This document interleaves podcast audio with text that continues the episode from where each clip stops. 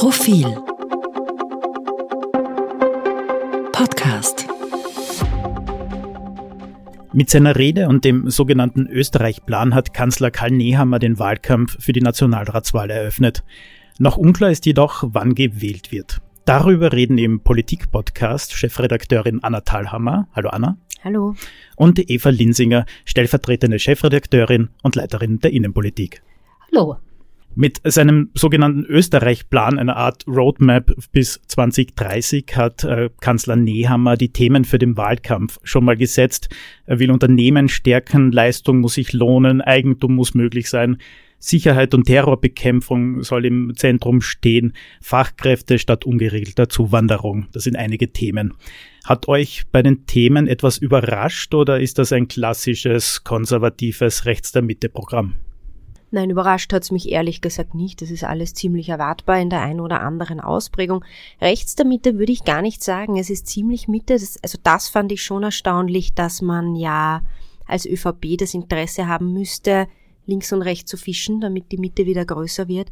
Und im Programm ist weder was dabei, was sozusagen für die eher rechten Wähler ein Angebot wäre, noch was für die Linken das fand ich irgendwie ganz interessant und vor allem auch diese Abgrenzung auf beiden Seiten. Ich habe mich ein bisschen gefragt, ja schon, aber wie mhm. möchte man denn an dieses Wählerpotenzial dann eigentlich rankommen? Ich fand interessant vor allem äh, an wen Nehammer sich nicht gewandt hat. Es waren ganz wenig Themen für Junge dabei, weil jetzt äh, der Mut zum Eigentum, nichts gegen Menschen, die viel erben, aber das ist jetzt kein Massenprogramm und manche Themen fehlten fast völlig. Das fand ich ganz interessant, äh, wie traditionell die ÖVP ihre Wählerinnengruppen bedient.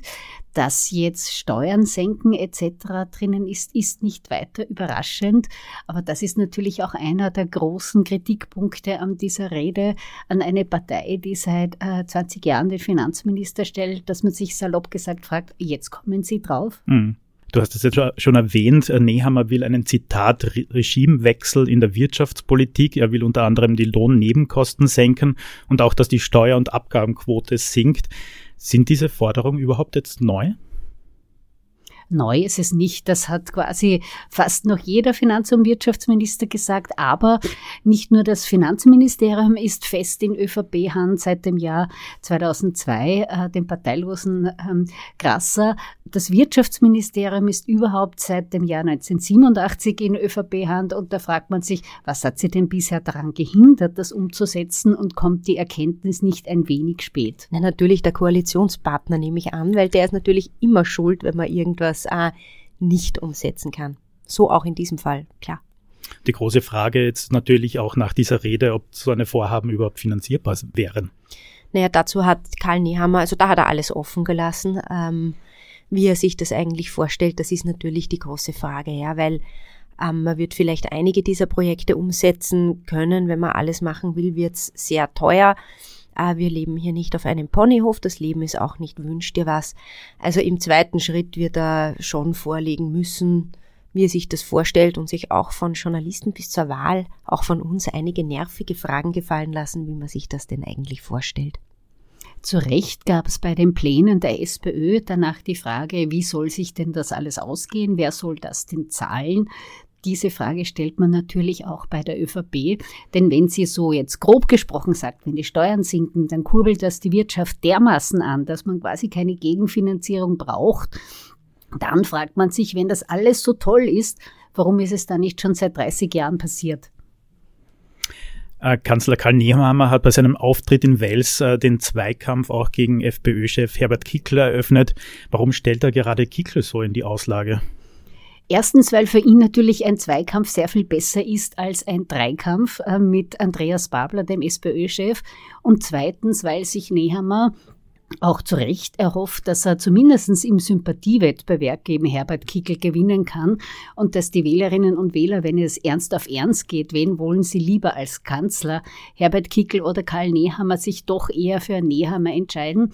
Allerdings dieser Zweikampf, wir wissen jetzt alle, dass Umfragen durchaus mit Vorsicht zu genießen ist, aber dieser Zweikampf zeichnet sich in Umfragen nicht ab. Das schaut es derzeit so aus, dass die FPÖ meilenweit voranliegt und danach es einen Zweikampf Kampf um Platz zwei gibt zwischen ÖVP und SPÖ.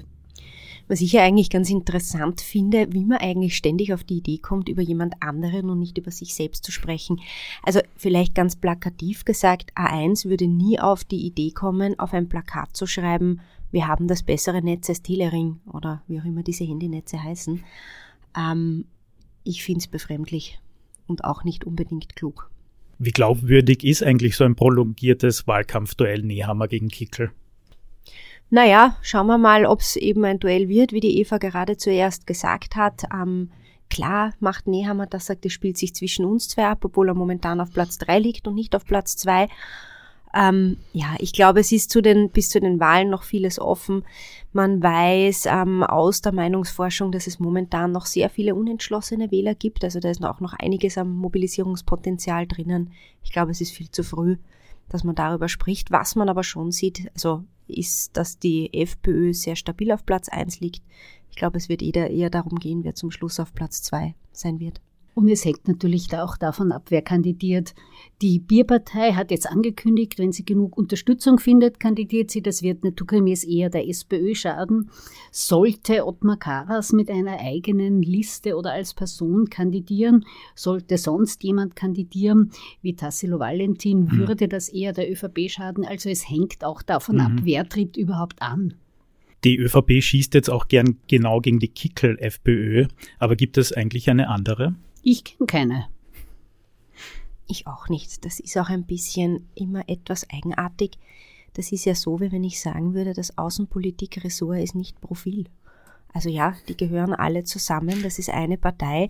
Äh, ich weiß schon, dass man, der, der, politische Gegner versucht, das auseinander zu dividieren, genauso wie es Herbert Kickl ja auch versucht. Der hat ja auch überhaupt mhm. nichts mit der FPÖ Graz und dem Finanzskandal zu tun. Was sollte er auch? Aber nein, es ist eine Partei. Und es ist auch ein bisschen der Versuch, die ÖVP sitzt ja bekanntlich in drei Bundesländern in einer Koalition mit der FPÖ. Wenn sie jetzt sagt, ui, die FPÖ ist richtig schrecklich und der kann man nicht gemeinsam regieren, dann müsste sie ihre eigenen Landesregierungen in Frage stellen. Deswegen schießt sie sich so auf Herbert Kickel ein, wobei all die Menschen in den Bundesländern, sei es jetzt Udo Landbauer in Niederösterreich oder Marlene Swatzek in Salzburg, die sind ja durchaus Kickel-getreue. Also es gibt da keine Unterschiede. Mhm Unterschiede. Deswegen ist das für die ÖVP auch recht schwierig zum Argumentieren.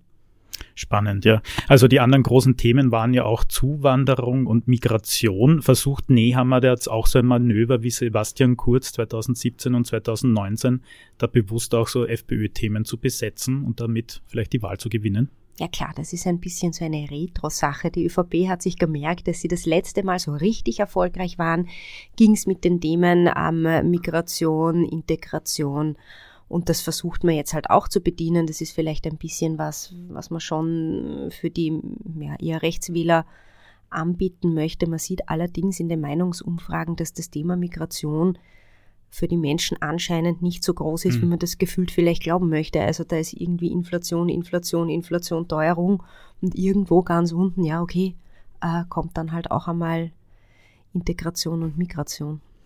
Naja, und dazu kommt, glaube ich, es nutzt sich auch ab. Also du hast es gesagt, Anna, 2017 war Sebastian Kurz damit sehr erfolgreich. Mittlerweile stellt die ÖVP aber seit 2017 den Kanzler und auch den Innenminister. Und man fragt sich, also wenn sie jetzt zu strikte Maßnahmen ergreifen will, was hat sie denn seit 2017 daran gehindert? Also es ist schwieriger, damit zu punkten, wenn man schon länger die Kanzlerpartei ist. Diese Frage kann man übrigens auch der FPÖ stellen. Da gab es auch einen Innenminister, Herbert Kickel. Ah, ich glaube, es haben noch nie so viele Afghanen einen Asylstatus bekommen wie unter jenem Herbert Kickel, der eine Festung Europa und eine Festung Österreich und vielleicht bald auch eine Festung Wien bauen möchte. Es gibt halt einfach sowas wie internationales Recht. Und da kann man sich national, wenn man sich halbwegs ernst nimmt und sich als Demokratie versteht, auch nicht so einfach darüber hinwegsetzen. SPÖ-Herausforderer Andreas Babler sah ja in der Kanzlerrede jetzt eine Anbiederung auch an die FPÖ. Ist mit so einem Programm eine, früher hätte man gesagt, große Koalition unter ÖVP, SPÖ eigentlich noch denkbar? Wenn, dann ist es überhaupt eine mittelgroße Koalition, wie du eh sagst, Philipp. Und ja, natürlich ist es denkbar. Politik ist immer auch die Kunst des Kompromisses. Jetzt ist bekannt, die ÖVP hält überhaupt nichts von Erbschafts- oder Vermögenssteuern. Die SPÖ hält überhaupt nichts von Senken der Lohnnebenkosten. Sollten die beiden nach der Wahl zusammenkommen, würde man da einen Kompromiss finden. Und das war jetzt logischerweise auch legitim das Programm der ÖVP. Die SPÖ hat am Parteitag ihr eigenes Programm gemacht. Natürlich liegen da Welten dazwischen, nur es liegen wahrscheinlich zwischen keinen Parteien so viele Unterschiede wie zwischen ÖVP und Grünen. Ich will das nicht schönreden, da hat es oft genug ordentlich geknirscht, aber die beiden haben durchaus auch einige Projekte zusammengebracht. Das geht, wenn man es will. Die Frage ist halt immer ein bisschen, wo sind die Schnittmengen? Also es kann ja durchaus Dinge geben, wo man sich gar nicht einig wird, wenn man aber definiert, das sind wichtige Projekte und die wichtigsten Projekte ins Land, fürs Land, für die nächsten mhm. Jahre. Man findet sich dort, ähm, ja, ist vieles möglich, denke ich. Und vielleicht gibt es sogar wieder einen Slogan, das Beste aus beiden Welten, irgendwie neu zwischen SP und ÖVP, keine Ahnung, vielleicht lässt man sich etwas einfallen. Danke, dass du mich daran erinnert hast, ich habe schon fast wieder vergessen. Welche großen Themen habt ihr eigentlich jetzt vermisst auch bei der Rede? Sehr spannend fand ich, dass das polarisierende Thema Frauen, Familie, Kinderbetreuung dann gar nicht kam. Also das wurde Tage vorher in den hm. Medien gespielt und große Aufregung und Diskussion darum. Es hat aber dann witzigerweise überhaupt keine Rolle bei der Rede gespielt. Ähm, was habe ich vermisst? Fragst mich zu schnell. Das waren äh, eh, eh so viele Themen. Irgendwas war sicher nicht dabei. Eva, hast du was im Kopf? Naja, was der ÖVP nicht so ein großes Anliegen ist, ist Klima. Das hat man mhm. schon ein paar Mal bemerkt. Dafür waren in der Regierung jetzt auch eher die Grünen zuständig. Also da hat etwas gefehlt und da ähm, fehlen auch die ÖVP-Ideen dazu. Sonst muss man aber realistisch sein. Man kann ja quasi nicht alles abklappern. Es war auch wenig Außen- und Europapolitisches mhm. dabei. Aber ähm, die Schwerpunkte waren ganz klar eben Wirtschaft, Migration und das ist auch völlig deutlich hervorgegangen. Europapolitik ist ein gutes Stichwort. Äh, Gerüchte um vorgezogene Neuwahlen reißen ja derweil nicht ab. Es wurde sogar schon über Zusammenlegung von EU-Wahlen und Nationalratswahl im Juni äh, diskutiert. Wäre das vielleicht auch eine Strategie der ÖVP, da einen Dämpfer zu vermeiden? Weil bei der letzten EU-Wahl hat man ja noch ziemlich stark abgeschnitten und lag quasi bei 35 Prozent. Ich habe am Wochenende mit jemandem telefoniert, der die äh, internen Umfragen der ÖVP kennt. Und der hat behauptet, und das hoffe ich jetzt einmal wirklich für die ÖVP, dass es nicht stimmt, weil das wäre so wirklich bitter, dass sie bei der EU-Wahl äh, mit Reinhold Lopatka bei nur 15 Prozent liegen. Das ist schon wenig. Und also man weiß, dass die Konservativen auf EU-Ebene prinzipiell ähm, eins auf den Deckel kriegen werden, dass es auch hier einen Rechtsruck gibt. Und ich glaube, man manche in der ÖVP denken darüber nach, dass es deswegen gut wäre, mhm. entweder vor der EU-Wahl zu wählen oder eben äh, gemeinsam. Das hat große logistische Hürden, aber gut, wenn die Politik es will, äh, wird das überwindbar sein. Allerdings müssten wir jetzt dann langsam schon einmal Neuwahlen verkünden, mhm. weil sich das mit der Frist nicht ausgeht. Und heute glaube ich wieder nicht mehr, dass wir früher wählen. Es ändert sich allerdings täglich, weil es auch in der Partei so ein Hin und Her ist. Also ja, besonders entschlossen ist, ist man da noch nicht, was man tun will. Ich glaube, die ÖVP ist sich selbst noch nicht sicher, was sie denn wollen soll. Und es gibt in der ÖVP auch durchaus verschiedene Gruppierungen, die verschiedene Termine präferieren. Die letzten EU-Wahlen waren ein Sonderereignis. Das war eine Woche nach dem Knaller von Ibiza, ähm, als die FPÖ am Boden lag.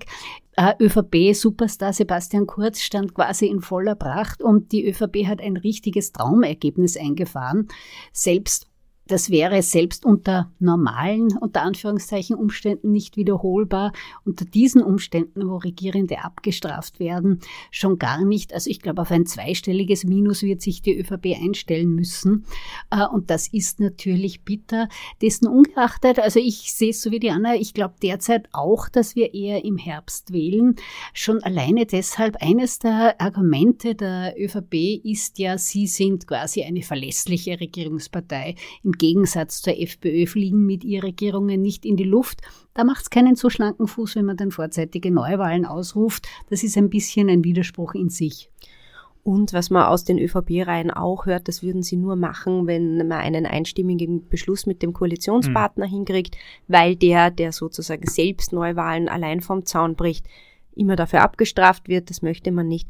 Und die Grünen wollen nicht wählen. Also die sagen ganz klar, wir haben noch genug zu tun und wir machen das jetzt bis zum Herbst. Sie bemühen sich auch sehr, keine Fehler zu machen. Und deswegen, ich weiß nicht, ich glaube, es ist so ein, ein, ein Hirngespinst, das schnell wieder verfliegen wird. Heute jedenfalls gibt es ja eine Nationalratssitzung, da werden SPÖ und FPÖ einen Antrag auf vorgezogene Neuwahlen stellen. Das gehört quasi für die Opposition zum täglichen Brot. Er wird nicht durchgehen. Wir werden es spätestens Ende Februar wissen. So lang laufen nämlich die Fristen. Vielleicht noch ganz kurz abschließend als letzte Frage. Anna, du hast das Stichwort schon gegeben, den äh, grünen äh, Juniorpartner in der Regierung. Ähm, ein paar Monate bleiben ja noch. Was müsste die Regierung oder was sollte die Regierung besser gesagt noch umsetzen? Naja, es gibt viele kleine Dinge, die herumliegen, die jetzt nicht so besonders sexy sind, aber wo es wichtig wäre, das zu erledigen. Ich glaube, von den größeren Fragen wie äh, Klimaschutzgesetz, äh, ähnliches kann man sich verabschieden, das bringen sie nicht mehr auf die Reihe. Und für uns Medien wäre es ähm, besonders wichtig, dass sie noch etwas auf die Reihe bringen, vielleicht hier auch in eigener Sache. Unser Redaktionsgeheimnis steht auf dem Spiel. Es hat vom Verfassungsgerichtshof ein Urteil gegeben.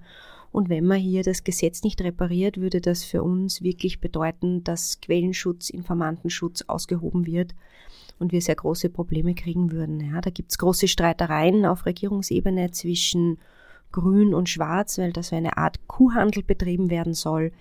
Die ÖVP hätte gerne im Gegenzug dafür, dass wir das Medienprivileg, heißt das, blödes Wort, wieder bekommen, dass es ein Aktenzitierverbot mhm. gibt von Strafakten, weil man da äh, ja in der Vergangenheit als ÖVP keine guten Erfahrungen hatte mit Journalisten, die dauernd Akten lesen können. Und ich möchte hier vielleicht als Chefredakteurin auch sagen, ich finde, es ist eine Unart in einer einigermaßen entwickelten Demokratie die Pressefreiheit derart aufs Spiel zu setzen und einen derartigen Handel zu betreiben, das ist unwürdig. Also ich hoffe schon, dass beide Regierungsparteien sich auch ihrer Verantwortung mhm. besinnen und das noch machen. Im Juni muss es fertig sein. Liebe Anna, liebe Eva, vielen Dank für eure Zeit. Ein kleiner Hinweis noch, es gibt äh, von der Rede auch eine Reportage von Gernot Bauer auf Profil.at zum Nachlesen. Bis zum nächsten Mal am kommenden Mittwoch. Schönen Tag. Schönen Tag. Mehr zum Thema auf Profil.at.